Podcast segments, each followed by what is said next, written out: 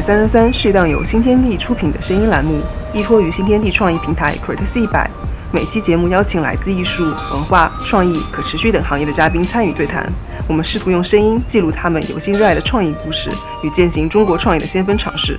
期待每一期会谈都可以成为一点微光，启发我们对于未来理想社区和城市生活的思考。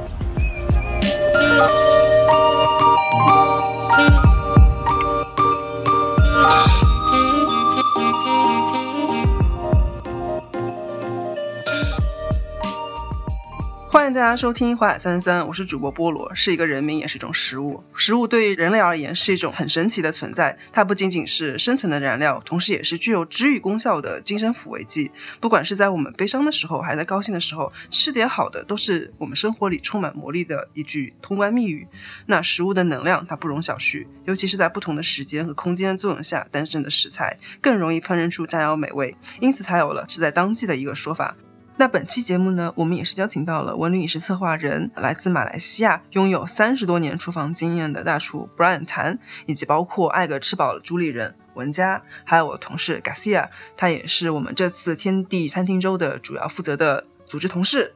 大家好，我是 Garcia。当然，今天也不是单单作为可能天地餐厅周的这个组织方的一个身份哦，更多的是向两位老师来学习，更多的是关于美食的一个在地文化这个部分的。Brian 是来自马来西亚的主厨，其实我觉得您的那个职业生涯起点非常高，是在马来西亚的四季酒店，对吧？啊，之前早期了，对的，对的，对。然后其实也一直在做关于荒野餐桌这方面可持续的一些内容。是的，对。你要不要主要讲一下您最近在忙的一些主要的核心的工作？最近在忙，因为过了前一阵子，在思考一下关于更多可持续的一些呃生活方式，对，包括如何变成更自由。那么可持续生活方式呢？它包含了很多，包括饮食，再加上我在中国已经有二十多年了，一直都在忙在上海，没有真正去深度体验中国各地方的美食。同时发掘除了我们说汉族吃的菜八大菜系以外的其他的小吃食物，更多去寻找不同的灵感嘛。什么是可持续？包括我也把一些这些理念啊，去落地到我的大地宴席，是从美学角度去看，呃，如何融入大自然。提个问题啊，什么叫大地宴席？大地宴席是我可以踩在地上仰望星空，它没有边界。不是天花板，不是踩在人家的地板楼板，它跟大自然有关。比方说在沙滩或者沙漠或者冰川。第二，我们要达到做无痕迹的，我们叫无痕迹的露营或者是无痕迹的饮食，就是我们怎么来，我们怎么走，只留下脚印。第三，就是尽量用在地食材，就算这个食材不是最佳，因为其实我们做专业厨师角度来说，喜欢用很好，全世界最好的，曾经一度。当然，确实是每一样东西你这样比就没完没了。但是如果我们可以强迫自己去寻找。它的特色做减法其实很难很难的。如果用按照美食的标准去评价它，它是很难的。那么，当然对厨师的角度来说，可持续是一种你相信它是一个信仰、一种坚持、一种理念。嗯，所以如果理解这种方式，他们就会看到它的真正的美。和它的价值。其实我们更多的去找在地的一些食材，去发掘更多的烹饪的方式和技法，也是为了能够去做到可持续的一个这样子的餐饮理念，对吗？餐饮理念它可持续不仅仅是食材，其实你在帮助当地的助农。如果你全部外来过程中，你没有帮到他们当地，嗯啊，所以有时候买东西的时候，我更喜欢说，比方说去云南的时候，不是供应商送给你，我直接去菜场直接跟阿姨买。啊，或者买肉，这样他就更帮到当地。特别是我们今天汉族吃的东西，八大菜系外，如果你看少数民族，这些食材汉族本身都不知道的，没有见过的。这些正规的所谓的烹饪技艺之外的一些东西，我们说烹饪技艺跟运用吧，嗯，只能这样说。所以我就是在去花时间去探索吧，因为之前一直在忙，有实体店的时候一直在忙，有 Hof 有其他的嘛，包括王一八有甜品店，什么都有，包括西餐酒吧，把这归零，你才会去吸收。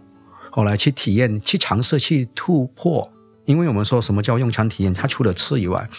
环境你如何创造那个气氛、那个氛围啊？美学这些东西跟桌子，包括之前做的花艺，我都是用可持续的这种方式，包括有些菜啊什么是用上去，变成结束然后，服务人员可以拿回去去做饭，而不是丢掉它。好呀，文佳。我们其实之前在七八月份的时候，在瑞虹天地也有合作过那个大厨小点。您最近在忙一些什么样的内容呢？其实很凑巧，跟 Brian 一样，就是我们今年一整年大概其实就是在做上海的产区的这个农业的食材，然后和包括对，然后和包括这个云南的一些小产区的食材的推广工作。那么这个推广其实帮助就是当地的这个农村农业局，或者像上海的话是市农委这边的这个口子来进行的。那我们能够参与到这个工作里面来，我们也觉得非常有趣。因为第一方面呢，就是在接触到像上海产区的这个时候，你会很惊讶，就是因为很多人其实不知道上海是有农业的，很多人觉得上海的东西，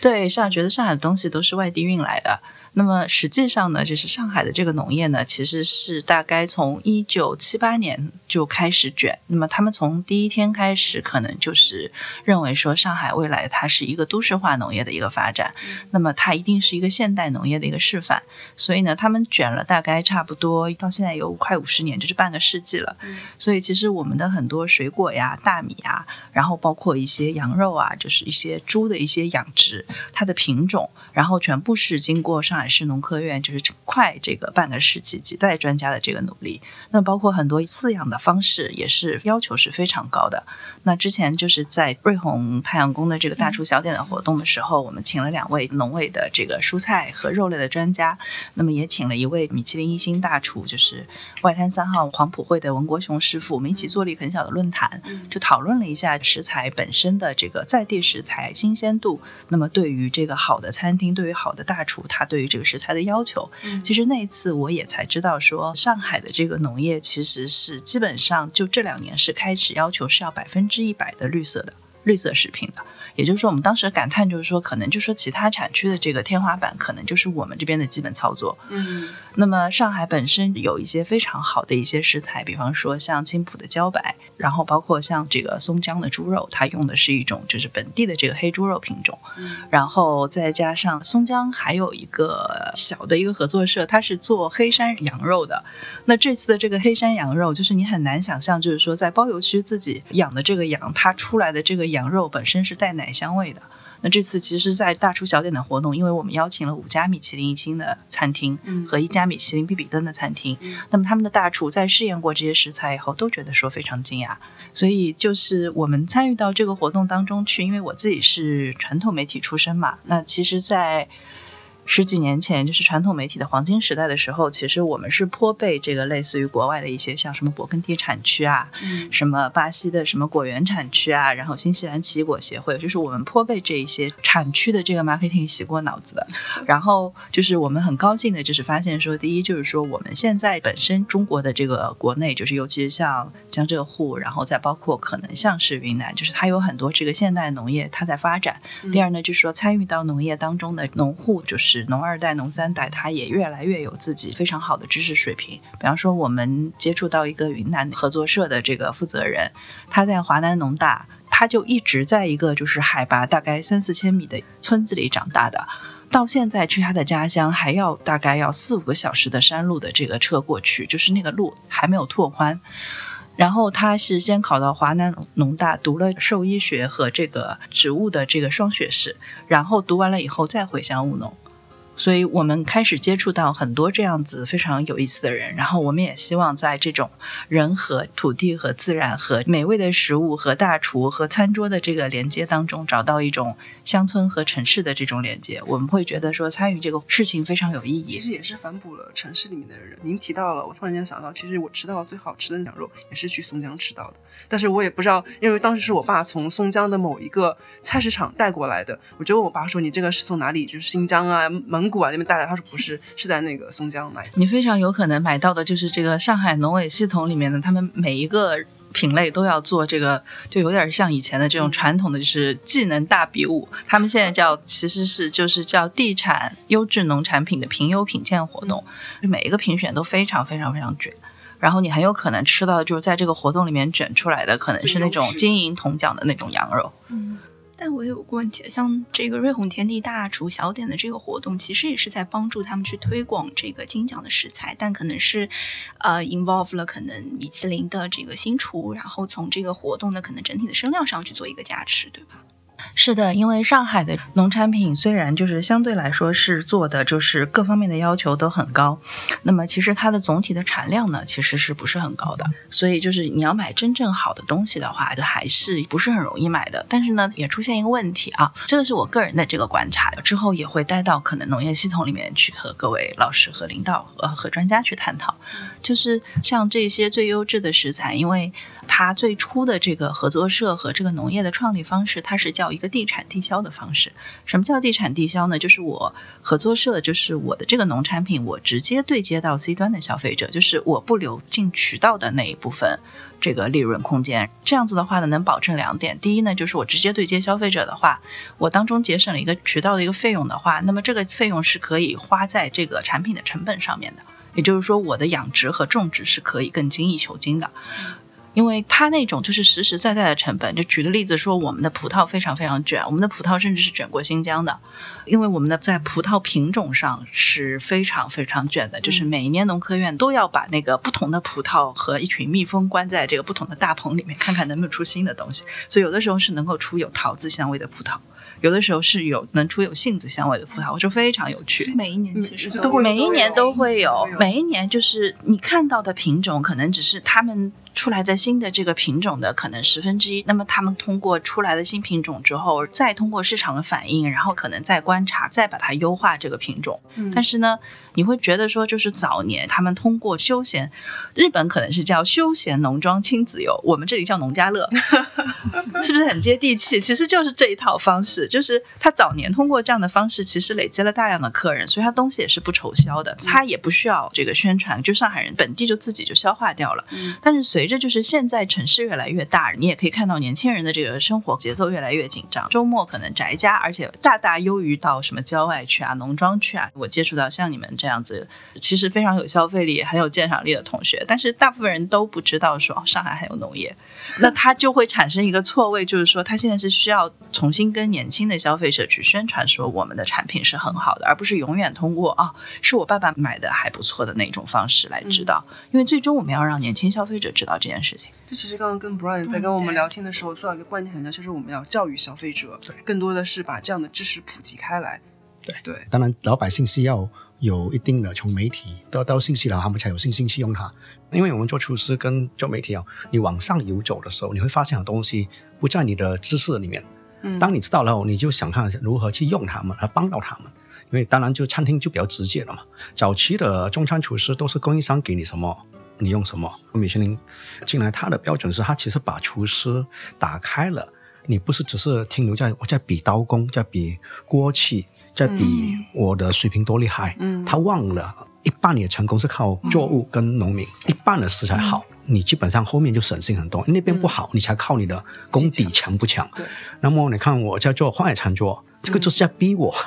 你懂是吗？其实荒野餐桌很有意思。你当时有个概念，就是要带着那个餐具，然后可能随时随地可以开火的概念。不是，因为我一直我其实我的个性喜欢自由。我之前在不同国家工作过，经常到处跑。后来有一天就让我醒起来说，如果今天我没有实实在在的餐厅或酒店里面工作，我是否可以像流浪厨师一样到处走？去追溯到当地他们有什么，后来你肯定要去尝试。一个好的厨师必须要避重就轻。如果你觉得它可能这个鸡不适合白灼，嗯，它是不是可以呃焖？如果不可以，它是不是可以炖汤？你要找出它最适合它的烹饪方式，试验和尝试这些东西，就是其实你在成长，你还是要成长。所以我刚刚突然间有一个想法，是不是？就是有某餐厅就是很贵，就是两千多一人，就那个里山文化那个餐厅，它在国内受到一些恶评，是不是也是因为这些原因？它有选择在国内最好的食材，但是它用了日本的技法，所以导致了不相符的一个冲突。当你做可持续的时候，你要真要面对不同的压力了。不仅是刚才有你说那家餐厅，早期有一家餐厅叫安素，你看不懂的人你不会理解，但是我很 appreciate 这样的人做，他有胆子去做。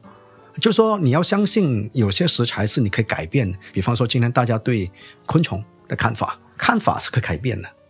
很多东西就说是当如果你相信可持续是你的一个理念，嗯，你站它在先，还是在好吃在先？如果你好吃在先，你那个评判标准来看它，那你不考虑可持续，那么这样好，确实它可能没有达到你期望值。如果你是以可持续在先，好吃在后。好吃的定义，在一个咸甜豆浆南北会吵架的一个国度，我在中国二十多年，没有任何人敢跟我说我是中国，你们外国人不懂。我只告诉说咸甜豆浆会吵架一个地方，咸甜粽子会吵架一个地方，你别告诉我说什么叫标准。没有 标准，没有标准。你别告诉我你的认知、你的生活方式、你对他的理解是怎么样啊，这样就可以了。我有点好奇，那个文佳，我们那个艾格吃饱了会推出什么，就是做好的油炸的虫子啊，像这样子一些零食吗？还没上桌出来。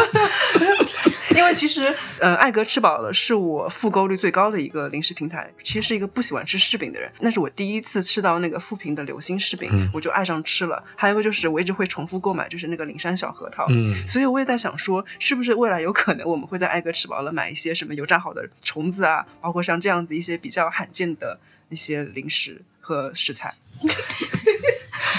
首先啊，我觉得这个我也比较惭愧啊，就 是确实就是有一年我跟着一群广东和香港的厨师，春天到那个广东去采风，我跟他们去吃了以后，我就发现说我一到广东全是鸡口，因为他们吃蛇是最轻的了，剩下来的就是各种各样的虫子，各种各样的就是有软的虫子，有硬的虫子，有带壳的虫子。怎么说呢？因为我可能小时候有一个非常强烈的一个心理阴影，就是我第一次去广州的时候，就是很小的时候跟爸爸去广。广州玩，他去参加广交会，然后我就住在那种，就当时那种机关单位的招待所里面，然后在昏黄的灯光下面看到一只大蟑螂，然后我还在往后后退的时候，它朝我的脸飞了过来。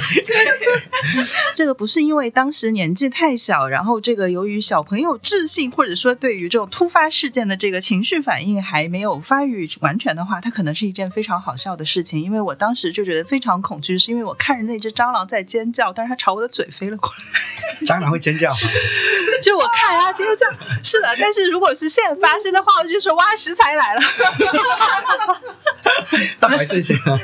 然后你最开始就是设立这个昆虫宴，是因为大家现在都知道昆虫很有营养价值嘛？是。但是最开始的一个想法是说，哎，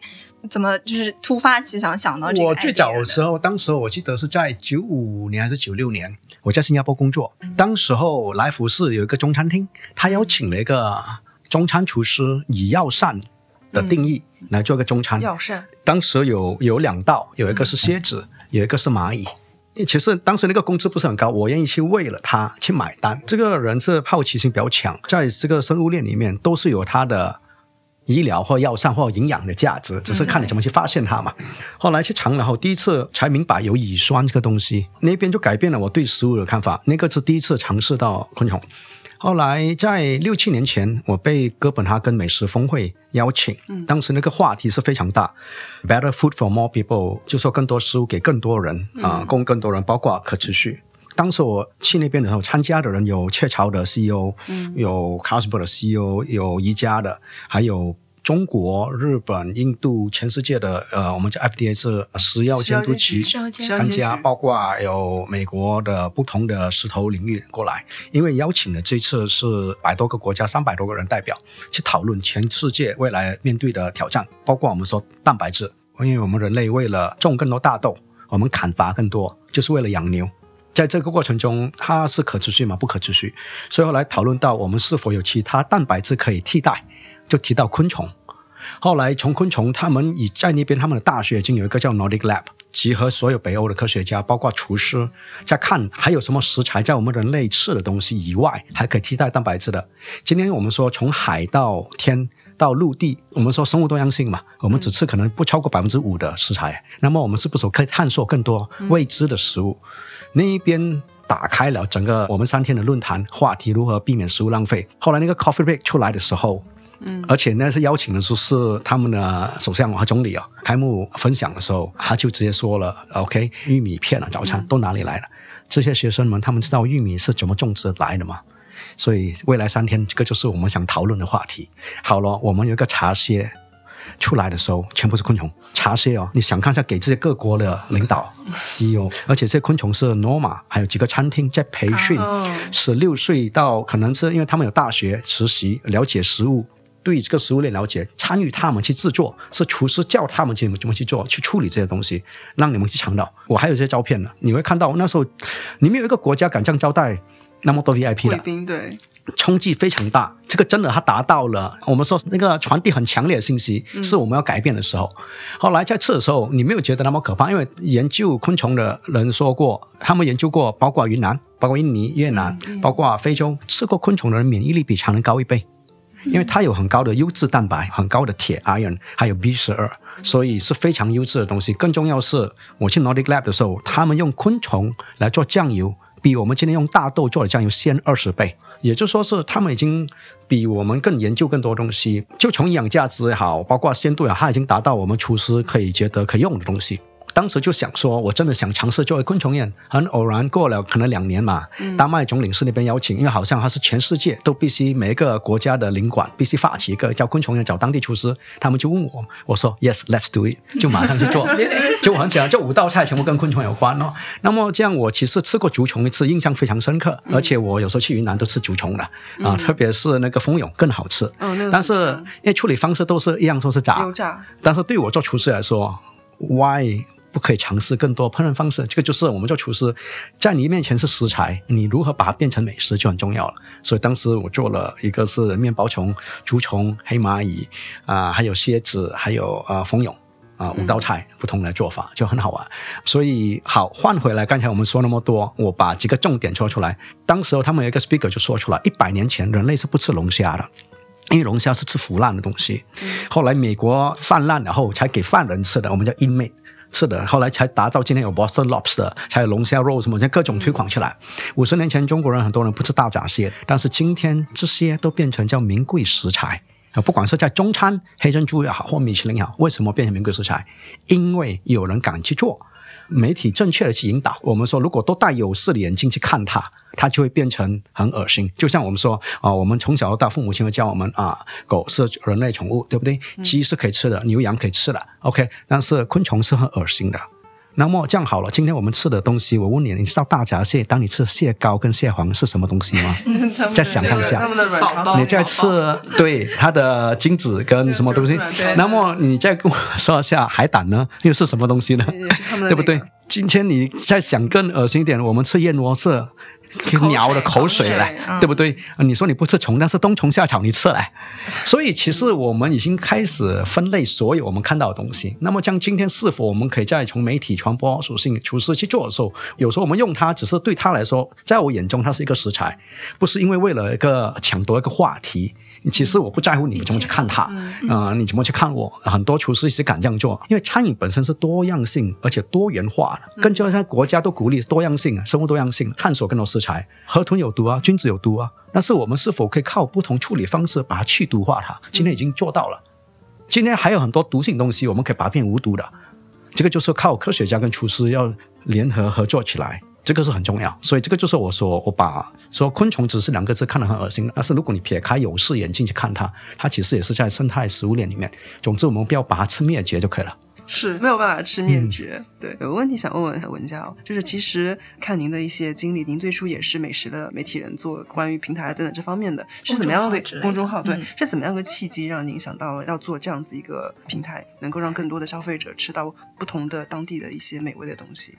其实我之前在做传统媒体的时候，头几年做的是新闻，我在新闻部，后面有大概七八年是在做时尚和生活的这一块，所以呢，其实那个时候的主要的工作其实是在做时装编辑。就是大家知道那些大品牌，像香奈儿、LV 啊、迪奥啊，当年都是投很多很多广告的。他们同时呢，就是因为也希望媒体去传达他们本身的这些设计的理念和品牌的理念，然后呢，他们就会用头等舱，然后用五星级酒店去运编辑到各个地方去看他们的衣服的展示，可以看秀，也可以看静态的展示。那么在那个时间呢，他们还会请我们吃很贵的这个餐厅。那么也就是在那个时候，我觉得说，哎。就是餐厅是有可能是以一种这么昂贵的形态存在的，因为其实从小就是我们家其实也都是吃货，其实对吃的什么东西还是挺讲究、挺开心的。因为我嗅觉也还行，所以呢，就是有个著名的故事，就是我爸妈可能讲了有二十年吧，就是我一岁半的时候，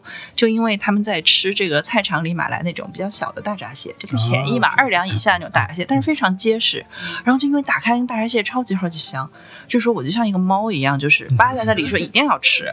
然后不。给吃的话，就大哭大闹，就比猫的这个动静大多了。然后呢，他们实在没办法，就给我吃了大概两螃蟹盖子的蟹黄，结果到半夜就腹痛如绞，然后送了医院。对对对，然后就被医生破口大骂，说这么小的孩子怎么可以喂他吃这种东西？现在想想看，就是我父母其实也挺委屈的。但是呢，话说回来，在那个时候，就第一次你在巴黎吃米其林三星的餐厅的时候，就会觉得说啊，虽然可能是品牌请客，然后我们要表面上显得很淡定的样子，但我心里就会觉得说，哦，原来就是一个好吃的东西是可以做到这么好吃，然后整体的这个餐厅的体验，坐下来吃饭这件事情是可以有一个这么愉快的事情的。那后来就是我就在零七零八年的时候就开始写一个博客啊，还叫博客啊，这个就是就是一个很古早的一个一个名字，对，就是写一个博客，这个名字叫一个人的点评网，因为当时大众点评其实也刚刚起来，他对于餐厅的这个评价其实也。不太成熟，就是可能消费者也不太成熟。那么经常就有那种，比方说，我跟一个朋友约好说，哎，我们一个月去吃一次人均五百以上的餐厅，在当年的上海属于很贵的了。对，但是我们连吃了两个月以后，我们就陷入了迷惘，说为什么这么难吃？一个煎一个牛排，那个牛排里面可以是冰的，就是现在的上海的餐饮环境里面见不到这种店了。但当年这种店就是开在最好的地方，做的是真的是很贵，服务看起来也很好，就整体都很好，但是它就是这么难吃。那么后来我跟我那个一起约饭的朋友，我们就走向了两个方向，就是他就转而在家里面去做烘焙了，而我就是觉得说，我说我不行，我觉得我想达到一种目标，就是我有没有可能在去这个餐厅之前，光靠菜的照片呢，我就知道说这个餐厅大。大体上行不行？实际上是行的，因为其实实际上是有逻辑的。所以在那个时候，其实我一边就是个人在找餐厅吃，然后呢，就写博客的时候，因为早期这个网友也都是非常友善的。那么大家去吃完以后，如果觉得不好，就会来告诉他，会来告诉你说他觉得哪儿不好。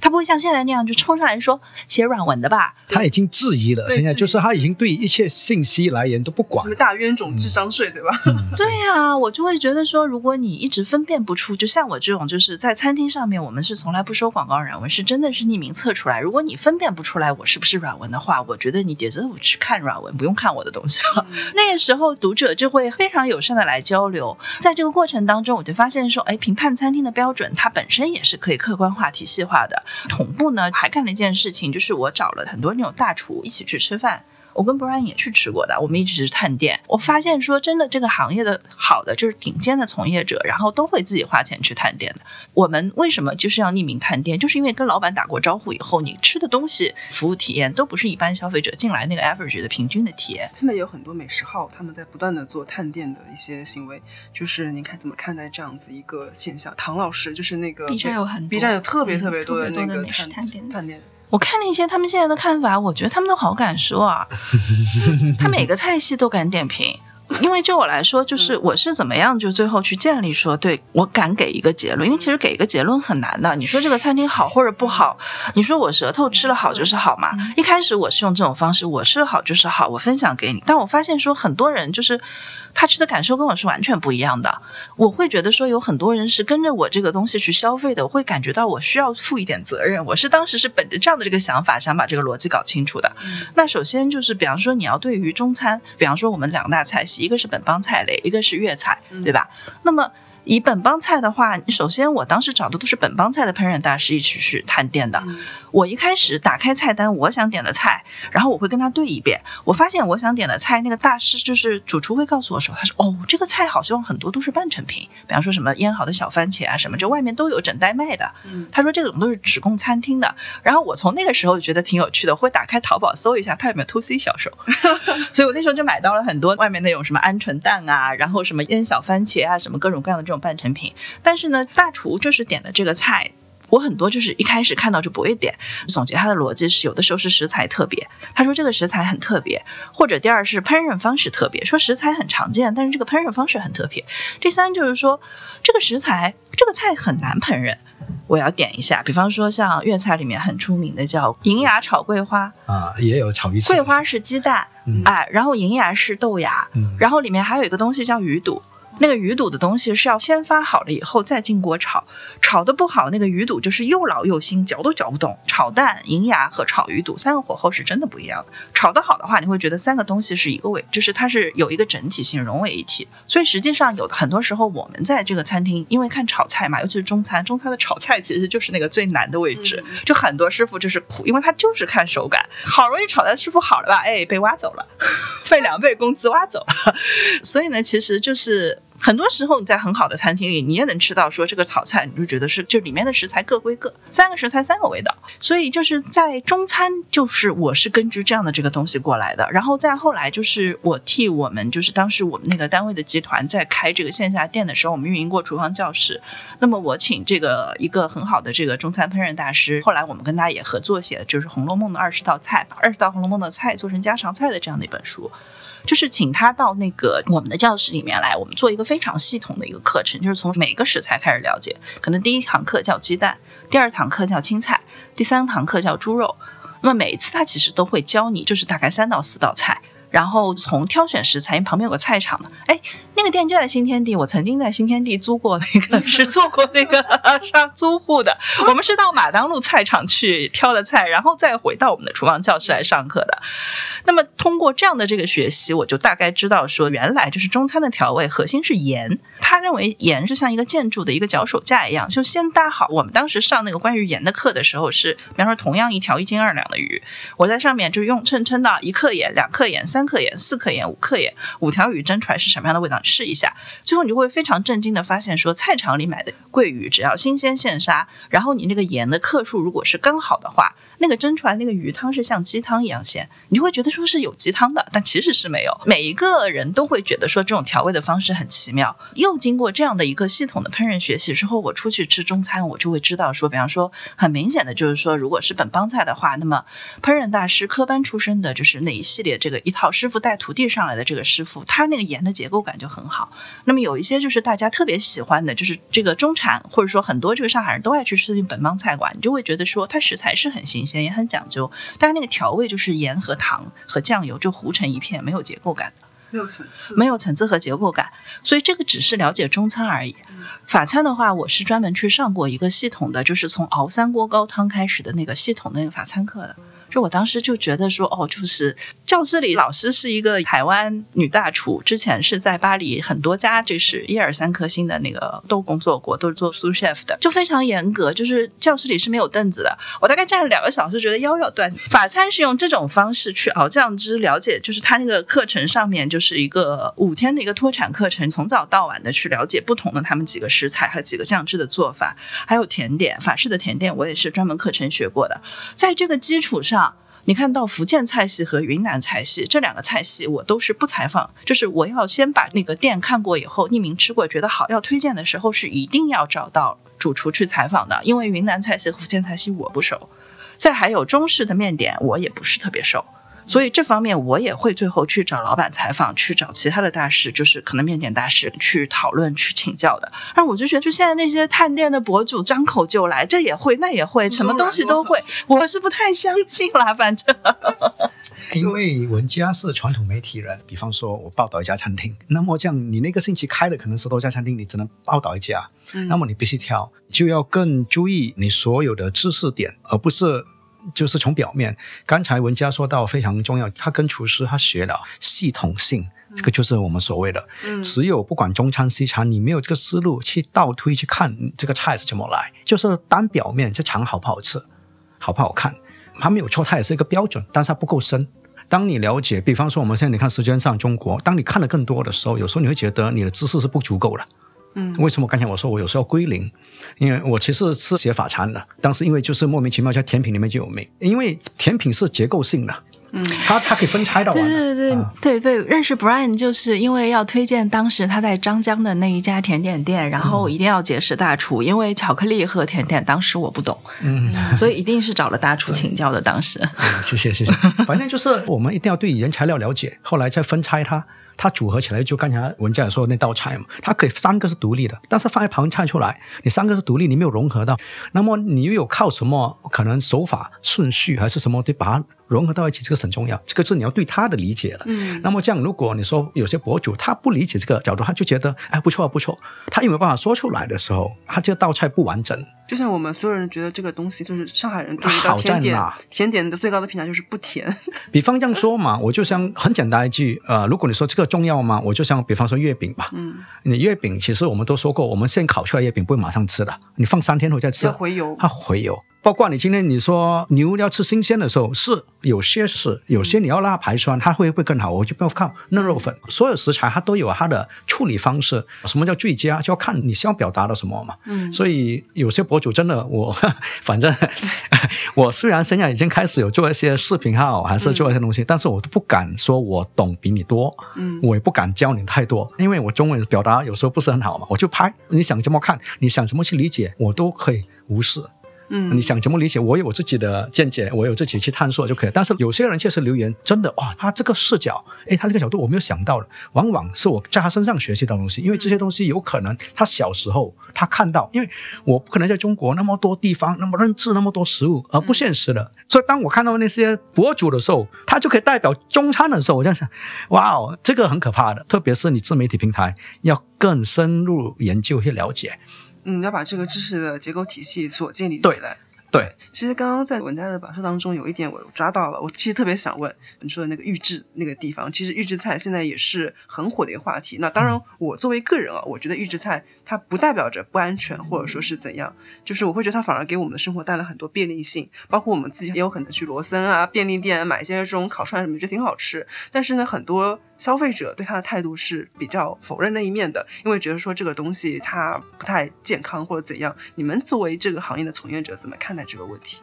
那就着刚才那个预制的，比方说以梅汁小番茄这种为例吧，就是我个人觉得说，因为你去餐厅吃饭，所有的成本最后都会体现在你的消费的，就是最后羊毛都是出在羊身上的，体现在你那个账单上面。那举个例子，以梅汁小番茄为例，那么像这种产品，它如果是在后厨要雇一个人的话，因为现在的这个年轻人很多其实也不太愿意学厨嘛，那么一开始其实你是要把那个小番茄烫熟，你要去给它剥皮，剥完皮以后，然后放凉冷却，然后再浸在那个汤里面腌制。因为每一个人其实他那个劳动力单位最后都会折算成一个价格，他这个人工加上你的这个大厨就是指导和培训他的费用，这个时间最后折下来它是有一个成本的。那么如果在工厂里面让阿姨来干这件事情，配方是由这个大厨提供的，然后再用冷藏车运到这个店里面，他们两个人区别在什么？我认为其实从口味上来说是没有区别的。工厂来预制它的话，成本还是更低的。那么对于客人来说，他是少付了这一部分人工的钱的。我认为其实这件事情本身，我觉得是没有什么问题的。还有一点呢，就是说，如果在工厂来大批量做这个预制的话，那每一家餐厅其实你看，就是再好的餐厅或者再大的餐厅，它每天采购的食材量其实都是不大的。我们做一个这个新鲜的销售，可能就轻轻松松的就达到了，就是可能多家食材的餐厅的那个量。嗯，那么如果是工厂的话，它比方说它给很多家餐厅做这个梅汁小番茄，它区别就在于说，比方说这五家餐厅是做的是青梅汁。那五家餐厅做的是酸梅汁，还有五家餐厅做的是话梅汁，但是它的这个小番茄的原料都是一样的。那么假设说这个工厂本身是有追求的话，那么它在采购原料的上面，它是可以更有追求的，它可以达到比一般餐厅更好的效果，而且价格更便宜。从这个角度来说，我觉得完全是 OK 的。那么我觉得大家讨厌预制菜呢，是因为我觉得。如果餐厅也不讲究，餐厅老板也不讲究，然后这个他找的工厂也不讲究，那做出来的东西就是不讲究啊。嗯那不讲究的话，比方说你就会觉得说，你可能吃一个酸菜鱼，吃完以后就是那个舌头就是一直留着味道，嗯，对吧？那就是不讲究。那如果人家就是正正经经的在中央厨房里面做完这件事情，然后运到各个餐厅。那是不是又好吃了呢？再举个例子，比方说新荣记，你可不可以说它是一家预制菜餐厅？我觉得就是从这个角度上来说，它有很多做法，它是可以达到这个水平的。因为举个例子，比方说它沙蒜豆面，其实本身的话是要在各个地方，就是各个餐厅自己去熬酱汁的。那么它现在因为做了一个，它每天把它的那个生鲜食材从这个台州运到它各个分店的时候，它打通了这个物流通路的时候，它同步就开始熬，就是大厨熬出来的酱汁。然后等到到餐厅的时候，那个厨房里的年轻人可能只需要煮一下那个豆面，就是绿豆粉丝，然后把那个酱汁拌在一起。那你说这个算不算预制菜？是保证了出品的统一性。是这个算不算预制菜？所以在这个过程当中，我觉得预制菜要讲究是可以非常非常讲究的。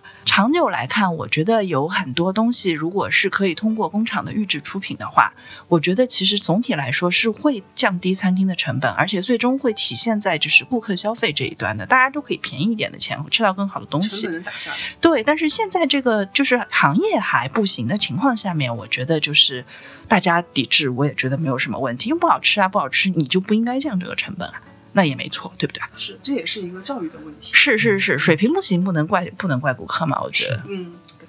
我是觉得预制菜这样，你要看他怎么看待。所有事情有它存在，它有它必然性的。比方说，我也不相信说是像一条马路只有红灯和绿灯，行和停，你没有黄灯。怎么样说呢？有些食物它是需要有预制过程，有些食物可以不需要，就取决于刚才跟我教授过的成本。一切跟成本有关，因为比方说，如果你不要预制，你愿意付更高的价格，嗯，因为餐厅要做更多备料，更多备料在等着你来点单，他才下单来做。那么这个备料过程两三天，它就会有一个损耗。那个预制菜呢，它可控的损耗更少。第二，刚才就说到量化，其实有时候在整个工厂的那个标准，有时高过餐厅本身。很多餐厅有可能他们有具备冷菜间，它厨房面积比较小。他只能去买那种预制，就是两东西后来打开就摆盘就可以了，要不然食品卫生也没有达标准。那么如果说预制菜，很多人可能看到今天他所吃的饭盒是预制菜，我告诉你，中国传统很多预制菜的产品，比方说粽子，嗯粽子是不是预制菜啊？嗯，真的是的呀，放了全国运输冷冻了，那端午节你都吃了，你从小吃到大，古人也这样吃过来，所以它是其中一个。嗯咸蛋也是啊。我们说那个老卤，那个那个我老要老卤，反正你新鲜食材放进去都是变成老的味道出来。这种你怎么去看它？科技进步跟发展过程中，它终归有两面性，传统也有两面性。所以为什么我说，我说不管任何博主也好，包括我们做食客也好，你要开始增加自己的知识储备，更可以认得清楚哪一些所谓叫不好的预制菜，因为不是每一个预制菜都有科技很活的。有些真的它是纯靠冷冻技术保存的，所以我们在家里吃不完东西都要冷冻。父母亲哪里懂什么加什么添加剂啊？这个边界我还是有说，红灯和绿灯之间，黄灯在那边，你至少要认知。它存在了，我们才有这个探讨的空对间，也能够帮助这个行业或者说这个领域去做一个迅速的发展。对比方说，你要是正常的餐厅来说，他们其实名气越大，餐厅他们几乎只是靠冷冻技术，只有真的全国连锁达到多少的物流要靠很多的时候，还有可能才加添加剂。所以，当我们挑好餐厅，我们不管说现在大家对米其林可能有误解，对吗？但是它名气越大，它有压力的。他们也非常怕有一天出现，人家发现到他用这东西，马上今天可以放你上放神坛，明天可以把它拉下来，因为米其林是可以调薪的。它不是像你说，你得到奥运冠军，你五十年、二十年后你还是奥运冠军，今天可以放你，明天两星，明年就可以变成一星或降星了。所以他们也有压力的啊。厨师之间，他们自己有一个荣誉感在那边的啊。当然也有，确实我们有人说不可能因为一个人，你可能一个米其林餐厅掉了，或所有米其林都是这样，或是一个标准。所以这个就是我的看法了，对于制菜。那其实，呃，刚刚 Brian 有谈到那个米其林啊，其实米其林在中国推广这么多年，在我们这些老百姓当中啊，其实有一点水土不服的现象，嗯有很多人跟着米其林的指南去探店或者去吃，结果发现大失所望。其实，那你们怎么去看待一个这样子不同的评判的标准和所所产生的观念的差异？我之前有看到过一个观点，反正我觉得这个观点本身特别棒，说这个米其林在乡村的，就它最初的这个发展，它就是开车停车吃饭。因为米其林是轮胎品牌嘛，就是因为欧洲人很喜欢到乡下去嘛，乡村的这个旅行，那么他就是开车出去的，他就会告诉你，一颗星就是如果你在你规划的路线上顺路可以停车吃饭，两星的话你就值得绕一绕。去吃饭，三星的话就是你订到这家餐厅，你就专门为他去一次，开车去一次，顺便的在周围玩一玩，所以它是一个这样的标准。那非常有趣的呢，是我觉得在那个法国，在法国的这个乡村，比方说我疫情之前最后一次我是到布列塔尼，然后再回到巴黎的，在整个布列塔尼周游的时候，你就会发现说超级超级准。然后在英国的这个乡村 countryside 的时候，也是这种感觉，就是真的是一星你就是顺路，两星的话，我愿意开车多为它绕个大概这个五十公里路，三星的话，那就是真的是可以定到了就一定要去的那种状态。但是到了大城市呢，普遍不准。我觉得巴黎也不准，上海也不准。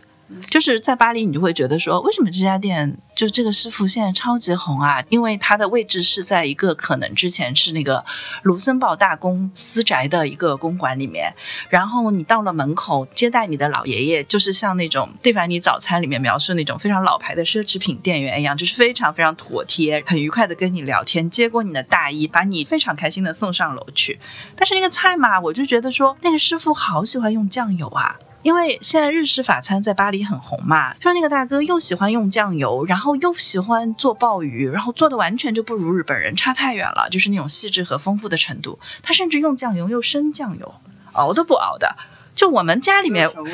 就我妈做个菜都知道，说我最后浇的酱油，这个酱油加一口。那个油是要熬熟了，然后再浇到我那白斩鸡上面去的，对吧？但这就是一家现在巴黎，就我当时去的巴黎挺红的一家米其林二星，而且据说非常有希望可以冲到三星。所以我觉得就是说，大城市可能就是这样子的，因为它的评判维度太多了。就你不像乡下，反正它也没有这个建筑，很难可能是一个什么谁家的宫殿啊什么这就这些跟餐饮相关的这些体验的那个加分，可能就是在大城市是一个多维度的一个评判。那我觉得可能国内其实也是这样子的，但有些藏的肯定也是要吐的，因为我觉得正如评委觉得用酱油可能就挺好吃，他们也吃不出用好的酱油和这个法国人用酱油有什么区别一样的。Anyway，就是我觉得作为一个参考啊，因为本质上米其林指南、黑珍珠指南和。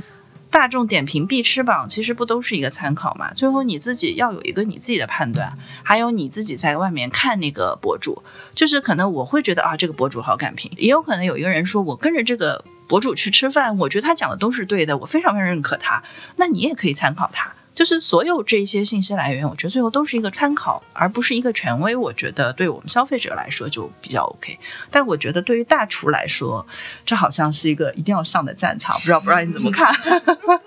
是这样看的。刚才跟呃文佳说一样，其实那个米其林单不叫榜单，但是只是出一个红本子，是给卡车司机。二战以后，整个欧洲重建，他们给卡车司机去哪里可以加油，哪里可以睡觉，我们叫 bed and breakfast。后来那时候卡车司机有这个榜单了后，后来吃的越多然后，他开始有，就像你说的，一星就在周边，呃，两星是跨省，比方说从上海开车到苏州吃吃面，很正常的吧，对不对？啊，就是两星啊，三星就是说可以直接跨国，啊，因为欧洲国家本身不大，你说跨国，奥地利开到意大利，意大利开到法国，我们说这个米其林早期的，因为餐厅当时不够多。挑一两家出来不难，但是今天我们说榜单一旦多了后，我们吃多了后，你要选出来一两家真的不容易了。就像榜单它只是一个参考，但是很多人就觉得把它封神，因为榜单我们食物本身它不像说你跑一百米，它有一个标准，食物的标准是最难的。嗯，它很多东西是我们说你当时用餐的感受，有可能同一家餐厅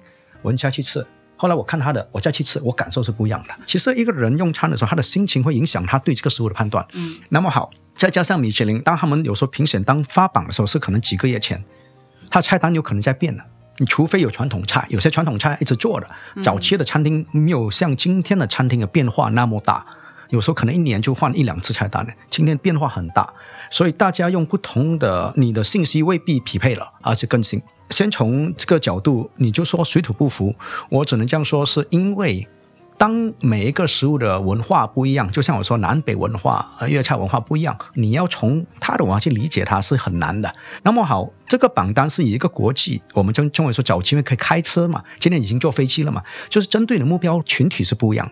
我们不可以用我们的认知。去看他们的评价，不是说智商税，因为就像刚才文佳有说过，其实我们专业的人去去吃东西，第一我看你食材，先看你对食材的理解，你用的食材好不好？一我去吃食材，第二我吃你的厨艺，第三我吃你的创意。但是我们普通老百姓有几个就像系统性的了解它。包括我们说口感面的口感，我们说嚼劲。你去北方吃面有嚼劲，去南方吃面都糊糊。哎，北方人吃不惯南方的东西一样的呀。嗯，就是这种标准，你是不是理解它那个标准？所以米其林这种标准出来，它是一个大众，但是以高端市场针对目标客户。那么这样好了，如果你说我们中国人不在乎这个，你不是受益者，你才会这样说。如果你是受益者，对，你就会说它很重要。比方说，你现在有一个女儿出来呃学厨，很长时间做点心，她也希望被社会认可呀，被认可了，工资可以涨呀。他家里有可能小孩啊，一个厨师，一个服务人员，侍酒师，餐厅老板，他们都希望有这个荣誉，因为这个社会本身餐饮这个行业是很累的一个行业，情人节的时候看到人家牵手，他还在工作；过春节的时候还在工作，吃饭就十分钟、二十分钟，马上赶回去了。忙的时候谁认可你？你现实还是为什么？今天我们说手艺人，我们的鼓励更多匠人精神，刚好这个榜单就确实认可我们了，觉得你不错。我们是社会地位给你一点点的，我觉得还是很重要的呀。比方说，你像今天你问这些博主吧。我如果有一天有一个榜单，微博或者是小红书最佳的博主、最负责任、最厉害的博主，你看他们重不重视？他重视一样，就是很直接的一个关系吧。哎，但是提到这米其林大赏，这里要打一个广告啊，因为新天地其实今年也跟这个上海沃一起推出了首届的新天地绿色餐厅大赏。嗯，然后 Brian 其实也是作为专业评委，嗯，就是加入到这个 campaign 当中的嘛。然后现在其实榜单已经出来了，所以想了解一下，因为这个它其实更多的是关键词是。是绿色，当然，就是我们也是有不同的六大维度这个来考虑的。当然，从 Brian 的角度来看的话，就是在给可能这个餐厅打分啊，或者是来考虑的时候，可能你会更看重的是哪些维度啊？绿是范围很广，可以从食材。他是否主厨或者是餐厅经营者？主厨有时候是老板本身要控制成本。他是否往上游去找看一下这些食材是否可持续？我们说什么叫可持续？为什么我们现在反对吃野生动物嘛？对不对？第二，它加工方式跟处理方式是否可持续和绿色？比方说，我们叫物尽其用。嗯，买了一只鸡进来，然后各部位都用掉它。比方说，我们鸡已经吃肉了，骨头来吊汤，我们避免食物浪费嘛，食材浪费。第三，他写菜单的时候是不是很科学的？我们叫做一个好的厨师长，他不是一个只会做菜，我们叫做他管理食材的生鲜。嗯，或者是他两天进货一次，那增加工作量，那食材是不是更好？特别是他写这个菜单的时候，是不是一个循环？一个合理的循环过程中，它可以降低能源。嗯，比方说有些东西它可以用高压锅来加速这个肉的分解，有些东西要时间慢煮的，它用更多能源，包括它用更多物料或煤气，这些东西都会影响到可持续。所以我就简单来说一个叉烧炒饭吧，或者是扬州炒饭，有可能叉烧丁吧，在今天烧这个叉烧的时候，估计今天的量，它就烧量可以卖完是最好。剩下的明天，后来饭也是冷的，隔夜了嘛，他就直接再切再炒。菜单就这个环节，就一个循环，它不会浪费一个食物。它在加工过程中，它可以第二次变成另外一个菜单，啊，延长寿命，和实用性增加更多使用场景。就像比方说，今天我们大家都知道，很多餐厅开始外卖了。如果你说绿色角度来说，它是否用可降解的？我之前做很多餐厅的顾问，现在还是在做很多民宿和餐厅顾问。我就拒绝一次性的塑料，尽量我们无法完全避免，因为有时候保鲜膜还是要用的。那么我可以选择今天我给你饮料，不给你吸管。所以这个是一个博弈过程。我过去五年有时候帮很多做顾问的时候，我要考虑到给客户最佳的体验。但是如果不给你吸管的时候，我会面对着争议。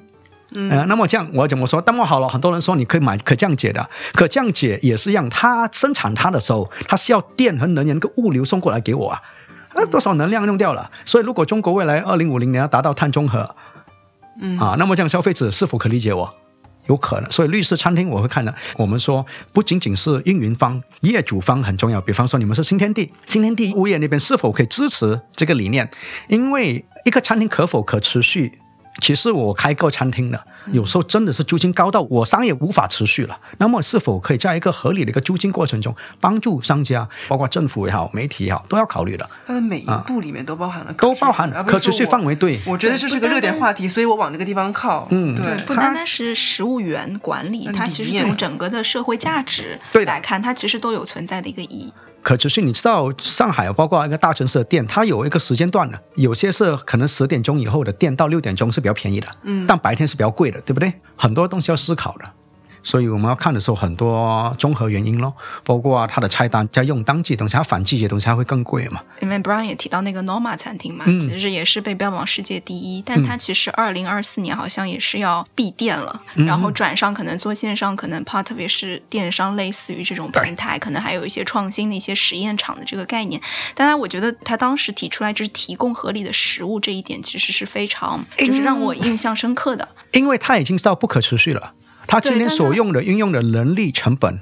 他为了研发，当然确实他做的很伟大的事情，他研发所有东西他公布，嗯，他所做的东西不仅仅是为自己餐厅了，其实他拿那些公布的数据，对我们来说，你买他一本书，你少走几年弯路啊，就这些标准，比方说他们研究发酵，诶，有一个 fermentation 一本书，哎。我今年一本书我可以直接去研究了。呃，他今天有可能走到了一个就是瓶颈，也因为其实很正常，而且事业没有办法去持续。更重要是什么？他已经不享受了。今天为什么我说我喜欢大地练习？我重新再回归到归零的时候，在学习的时候，我发现什么都我可以试错，我没有包袱啊，就好玩嘛。其实烹饪家一旦回归到初心的时候，你很快乐，所以也没有错。他终归会有可能换一个方向嘛，换一种活法呗。嗯。嗯，那正好就是想问一下，两位老师也是在这个行业从事多年，然后也游历了多个国家，有没有一个美食能够让你们对那个地方记忆非常非常的深刻？比较深刻的是，当然我们说，因为我是亚洲人嘛，我还是觉得东南亚料理多元化比较大。比方说我们是马来西亚嘛，有华人啊，华人就已经有分客家、福建、潮汕都移民那边嘛，对不对？啊，特地为您准备的。您觉得巴古代就是那个肉骨茶是属于马来西亚的是马来西亚还是新加坡的国菜？我们不会说国菜，因为新加坡之前也是一个小岛哈，因为其实早期华人先移民先到马六甲去找企业的，后来开始增加到新加坡、到印尼啊、到菲律宾都有华裔嘛。啊，巴古德叫巴生码头，巴古德巴是肉，古是骨嘛，德是喝茶嘛。啊，你说福建莆田那个潮汕都喝茶早茶的习惯，就跟广东人早茶德嘛。但是因为吃补加爆。我们说南方人喝凉茶就是广东人的嘛，早上假爆，他们就要吃补当归啊。你看一下，你去闽南那个地区，不管说姜母鸭什么东西，就是吃补嘛。你想看当时华人。到那个码头做苦力的时候，他们搬运工嘛。当时因为很多货是从中国那边过来，或者马六甲顶峰的时候，葡萄牙那边进来，他们是苦力工，因为水土不服的，那边的食物是肯定水土不服的，天气又闷又热，蚊子又多，所以他们又呃要喝茶嘛。中午再更热了，也很早就来，你开始要早就很饱饱腹，要喝茶又吃肉，后来那个汤里面就加药膳。后来才有这样的补充，加了很多白胡椒。呃，白胡椒不是是新加坡版本，那个是莆田的版本。但是早期是药膳加爆，所以我们很多当归不同的药膳，所以药膳会很重，下饭沾酱油就吃那些肉，后来再喝茶。当然，因为就像你说，不同的分支嘛，就像新加坡就那边偏莆田那种做法，呃，马六甲那边有马六甲盛行，但是这两个就是两个品种，就像橙跟柠檬。整个我们叫菊类的家族，那是它是两个派系了，两种风味啊，所以我不可以说属于更正宗跟地道，但是只是说我们药膳比较重。东南亚它除了有中餐以外，而且中餐粤菜真的要找的好的都有的。点心师傅因为早期香港人勾心的比较多，他们是很传统的第三代的华人，包括那边的酱油，那边有时候它的热度更高，它酱油的那个发酵的工艺时间更快更短，就是有不同风味。东南亚，而且我们北部就有那个泰国。啊，南方就有印尼，后来早期因为是香料呃进来嘛，就印度那边过来，所以导致我们有三大民族嘛，中还有马来人，后来两者恰恰出来，比较多样性嘛。当然，如果不是在这个过程中，我喜欢西班牙北部有个叫 San Sebastian，嗯，我当时去到的时候我震撼了，我就直接去两天呢，我本来是打算是两天一夜的，我马上改行程变四天三夜，当时我是做一个世界环游行，去不同城市去看，最后一天我说我可以在这里完全退休。就这么简单，它多样性你足够多，然后你就不会吃腻嘛。你每天三百六十天不重样吧，这样就好玩嘛。从海鲜到肉，它都有啊。你要融合的，你要当地，你要法国、意大利的、地中海，它都有。而且那边就盛行很多米其林餐厅，就很有名，就在那边的哇。嗯嗯，那那个文佳呢？我印象当中比较深刻的，其实都是当地的一些食材和香料，可能不是肉，就是大部分的肉吧，其实各有各的风味，但总体来说是就是差不多的。但是香料的话，就比方说像今年上半年去了一次云南，那么主要其实在红河州的那一些海拔比较高的地方，我们去看各种各样的果园和当地的一些合作社的。那么我当时印象比较深刻的就是他们用薄荷。就是当地人吃一个什么肉类，比方说吃一个羊肉锅，或者吃一个那种牛肉米线，他都会往里面就是加一把薄荷。然后呢，到好的餐厅里面呢，就是你看不见薄荷了，但是薄荷是用来作为香料的一种，是用来调那个汁的。然后那个汁再去用来蘸那个牛肉。我当时就觉得说哇，怎么这么香？感觉像是某种水果的清香。然后他说不是，那就是薄荷。后来回上海跟云南菜的一个挺好的大厨，我跟刘星聊了一下，然后他说那要不然呢？他说你们这个平原地区，就是你们包邮区的薄荷种出来都是供给牙膏厂的，所以牙膏味儿。其实他说我们光薄荷有十八种，我们那个薄荷。不叫薄荷啊，真正的薄荷是有一个名字的一个学名，对，所以我跟你说，云南菜很难懂，因为云南菜就是光薄荷它的用法就有很多种，就是它的那个物产实在是太丰富了。后来这一圈回来以后，我感觉我不能小看云南的任何一个东西，比方说一个苹果，我们当时看的是一个特别远的苗家的一个彝寨，甚至这个彝寨的分支在彝族人当中都属于一个小的分支，腰上有花的那个花腰彝，然后就是那个彝寨倒是。从去年开始才通了这种很大的这个路，山坡上全都是巨大的那种风车，然后每一家的土屋都被造了，就是像包邮区的那种房子，然后人家的厨房从土灶就变成了一个跟我们一样的，就是用橱柜的那种厨房，大家就生活的挺好的。那么他们有一些就是非常险恶的，像勃艮第一样充满了那个喀斯特地形那种白色怪石嶙峋的那种山坡，就可以被有些就是务农的人就承包出来，他们就开始种苹果，苹果真的是又小又甜，而且它那个糖心程度。糖心不是本来就是因为甜度高嘛？糖心程度是远远超过新疆种出来的苹果的，但是它就是要爬到很险恶的山坡上去做。然后我当时还问说，地形跟勃艮第不是一模一样嘛？对吧？就真的像是《西游记》碰到怪石嶙峋的那种秃山造型。我说你们怎么不考虑种葡萄呢？因为再加上你气候温差大，这个是非常适合做葡萄园的。他说是因为我们跟勃艮第的区别是因为我们没有水，就是真的没有水，所以在。葡萄的那个种植是需要大量水去灌溉的，所以在这个之前公路通之前，这个地方就真的是穷山恶水。但是你把它利用起来以后，就在那样的山坡上种出来的苹果很甜很甜，很厉害。因地制宜。是的，所以食材也好，香料也好，它其实好像就是和当地相关的生活的一个方式。这样子的氛围也只能在当地吃到，可能到上海来那又是另外一种感受啊！没有没有，那个苹果今年我们要上架做进来，期待 就那个村就那个村子里的那个苹果，那两个园子我们给包掉了，因为它也不用什么，它是真的有机肥。怎么用有机肥呢？就是在树下面放点那个南瓜。就变成有机肥了，就是那个山上原来就是长南瓜，然后长点什么黄豆什么很容易，那些东西南瓜，对那些东西长完以后就放在那个树下面，然后就算是有机肥了，肯定是绿色种植了，因为没有虫啊，没什么虫，基本上就因为海拔太高了，但是那个地方原来就是可能就真的是有这么穷。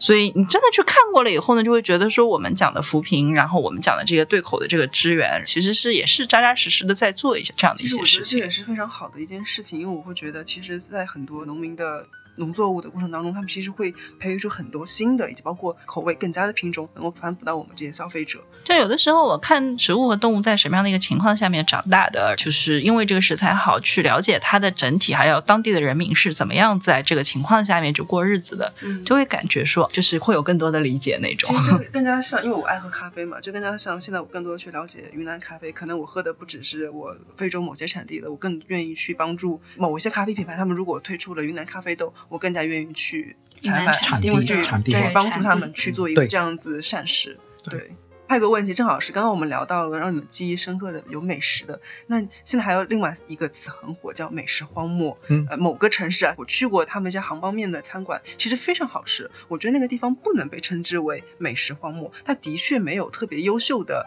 就是那种餐厅，但是它在本地有一些非常好的那种小店，它能够让我觉得说那个地方非常的不应该被偏见为美食荒漠。那你们怎么看待这样子一个现象和定义的存在？有没有？特别觉得美食荒漠的地方是这样，这个事情我研究过的。因为呢，其实我们有很多北京的用户，他们既看我们的内容，然后也消费我们的产品。北京的用户其实一直是特别想要我们开一些关于北京的这个餐厅的推荐。那么那段时间，其实我自己想着说，那我自己多去两次，因为我感觉我第一反应是，我觉得北京其实有很多好吃的店的。然后呢，我觉得应该去试一试，做一个尝试。因为北京就是在杭州之前，其实北京是网上被称为美食荒漠的嘛，就是著名的点什么，打开北京那个大众点评排名第三的是一家餐厅之类的这种梗，就是北京人自己玩的梗啊，对吧？这个，所以我当时是觉得说，因为我也经常出差北京，我觉得好吃的店还是不少，还有很多有趣的酒吧，挺不错的。对，那么。我就开始大概以一个月出差在北京待一个星期的程度这样子做了三个月，最后我的结论说北京确实是一个美食荒漠。什么呢？其实我觉得决定一个城市美食水平的不是它的上限，就不是它的上面的好吃的店有多好吃，你永远是找得出来的，而是它的下限，就是你路边 random 的随便走进一家店，那家店的有可能碰到的难吃程度。你到广州，你随便一个地方坐下来，对吧？跟不让你去东南亚也是随便一家一个地方坐下来就觉得美食水平很高，一个路边摊都是好吃的。嗯那么杭州呢，也是这个问题。杭州的问题就是说，是有很多很好吃的东西啊，就是它好的那个高级的餐饮有很多都是全国一流的非常厉害的厨师。那我们最近在做那个上海金奖食材的时候，还推荐了杭州的一些米其林黑珍珠餐厅，人家立刻就开始用这些食材。而且是想办法来用，因为觉得食材好嘛。杭州的面条它也很特别，但是真的超级咸，我也很爱吃。我去吃完以后，毕竟还要去隔壁的这个小店买一瓶五百毫升的矿泉水来喝掉，很特别。但是除此之外，你在路边随便吃的话，你是有可能会吃到非常难吃的东西的。嗯就是当一个城市，就是如果它随便路边的，就比方说著名区下面那什么黄山骨头菜饭都很好吃的时候，那就说明这个城市的美食水平高。那么上海呢，我觉得是越来越卷了。今年就是办公室搬到了靠近那个富民路这边之后，因为那是网红区嘛，我觉得网红区例外。网红区的店，就是你会觉得说这种店怎么能在上海活下去？但是人还是这么多，因为它人流量可能真的大。嗯所以呢，我觉得是不是荒漠呢？这个事情，我觉得就是取决于下限的。就是以北京来讲的话，它还有非常城市的一个特殊性，就是说它的交通成本实在太高了。我们随便推荐一家店，比方说这一家店，它是要专程过来花一个小时甚至一个半小时，这个人到那边就是对这个餐厅的期待是无限高的。但是我觉得没有一家餐厅能经得住这样无限高的期待，或者说很少。但是如果是达到这种期待，人家很有可能，比方说米其林三星了，我要飞机飞过去，我都不嫌远的那一种。但是对于大部分店，可能放在上海，我们就觉得是可以推荐了；放到北京，就大部分客人还是不满意，我们就觉得别推了，就是折腾大家何必呢？对不对？所以当时是这样子的一个结论。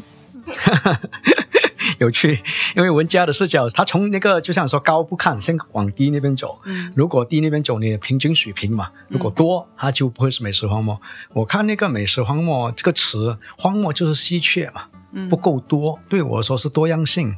比方这样说，我们先不要考虑说上海是国际大都市，你要吃墨西哥菜，你要吃秘鲁菜，你要吃 那个黎巴嫩都有。上次还有一个加拿大留学的人非常 happy 的跟我说，他有一种加拿大特别特别特别小的一种汉堡也来了。对，汉堡就就加拿大风格那个 cheeseburger，在人民广场附近有家很小的店，之前上海有流行过 White Castle，外卡是有，有但是在后面这里嘛。什么都有，什么小众家乡菜都有我们。先不要考虑它是从哪个国家，它是多样性。如果撇开，不要把外来，就本土本身，比方说，我们就把几个地区吧，我就说潮汕、四川，嗯后来可能是沈阳或东北啊、后来北京，嗯和上海拿得出手的硬菜有多少？我们就传统嘛，就比硬菜嘛，嗯小吃我们说品类有多少？如果小吃跑来撇去那几样，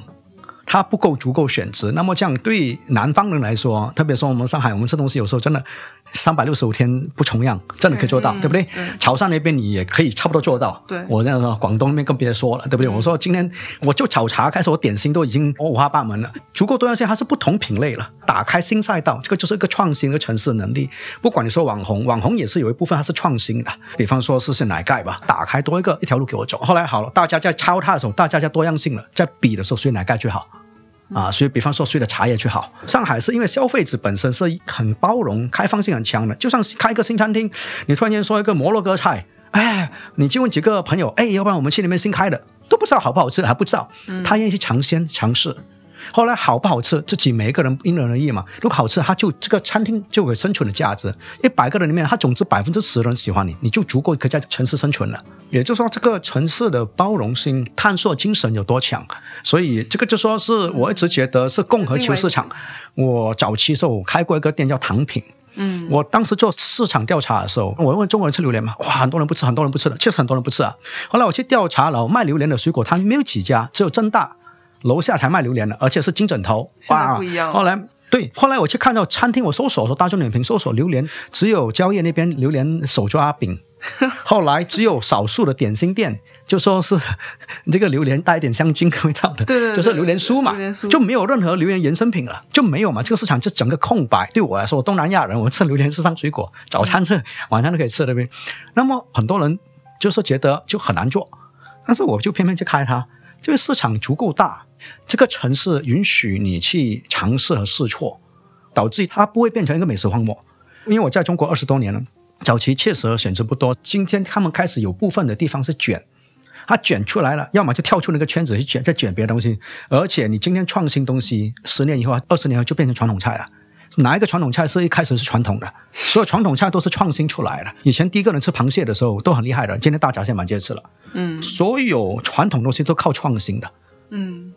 真的。你想看一下，三十年以后哪一盖就是传统东西了？对你会变古法了吗？对不对？对很直接的呀。不然提到一个点，让我想到，其实传统也是要不断的去更新。因为我知道小时候我在西湖上玩的时候，我吃到过好吃的西湖醋鱼，对那个鱼它是没有土腥味的。现在的人他觉得西湖醋鱼不好吃，是因为鱼用错了。啊所以我会觉得，如果说你但凡是一些传统东西，你想要让它变得能够让年轻人或者更多人欢迎喜欢，那你自己要去做一些，你要做去尝试突破的，这让我想到，就是《舌尖》的有个美食顾问说，就是中餐是不能固步自封的，就是对对它是要往前走的。就是过去一百年可能中餐是这个样子，但是未来一百年其实是靠我们大家去共同努力去创造出来的。中餐就是吸取外来的元素进步的。如果你了解丝绸之路，丝绸之路带多少原材料进来啊，才有今天啊。你说胡椒，所有胡字、胡杨、胡桃都是胡人带过来的，杨、呃西和番这些都是外来的呀。当你说传统菜的时候，我要问你从哪一个传统开始？没有航海技术的时候，番茄都没有过来，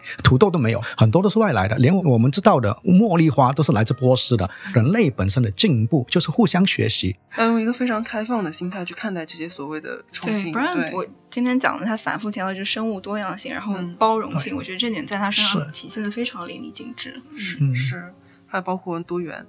谢谢两位嘉宾的谢谢那个啦非常多的知识的灌输，谢谢对对对，也非常期待能够在挨个吃饱了吃到更多的小苹果。谢谢谢谢你看这个标准就好了。嗯，刚才文家标准是这个甜也好，这个是变成从媒体角度来说，它会往这里引导。嗯，但对我来说，有些老种子的苹果是有大酸性的。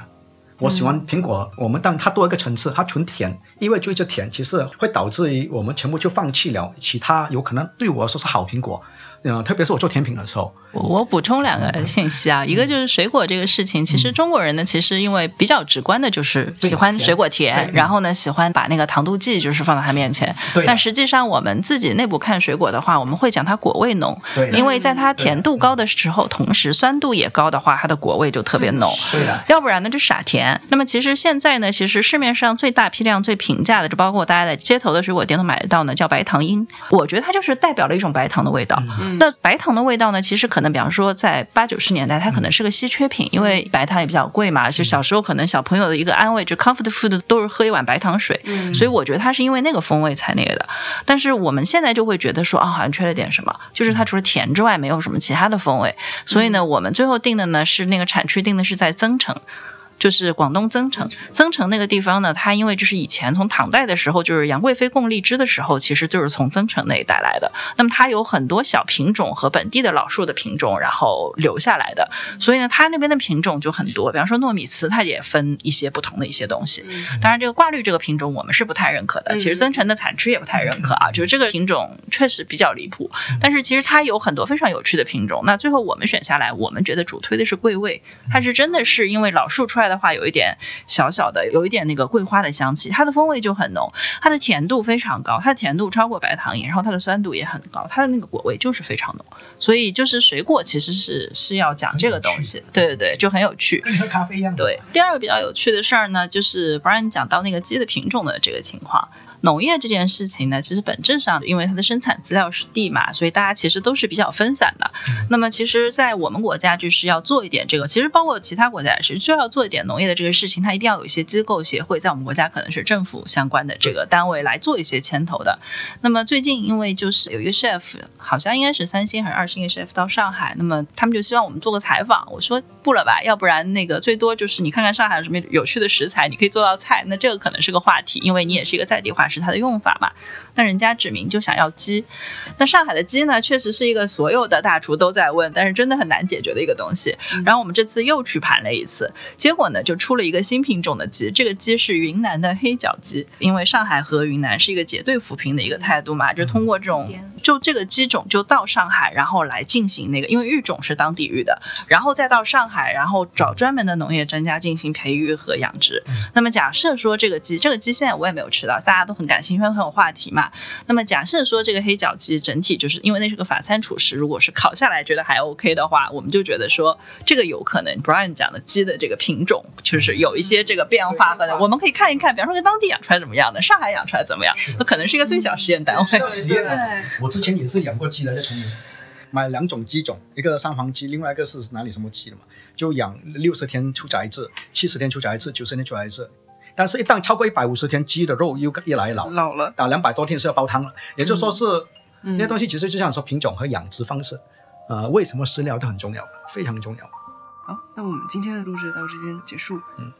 好，好嘞，谢谢，谢谢，谢谢，谢谢，谢谢你们，谢谢你们，谢谢你们。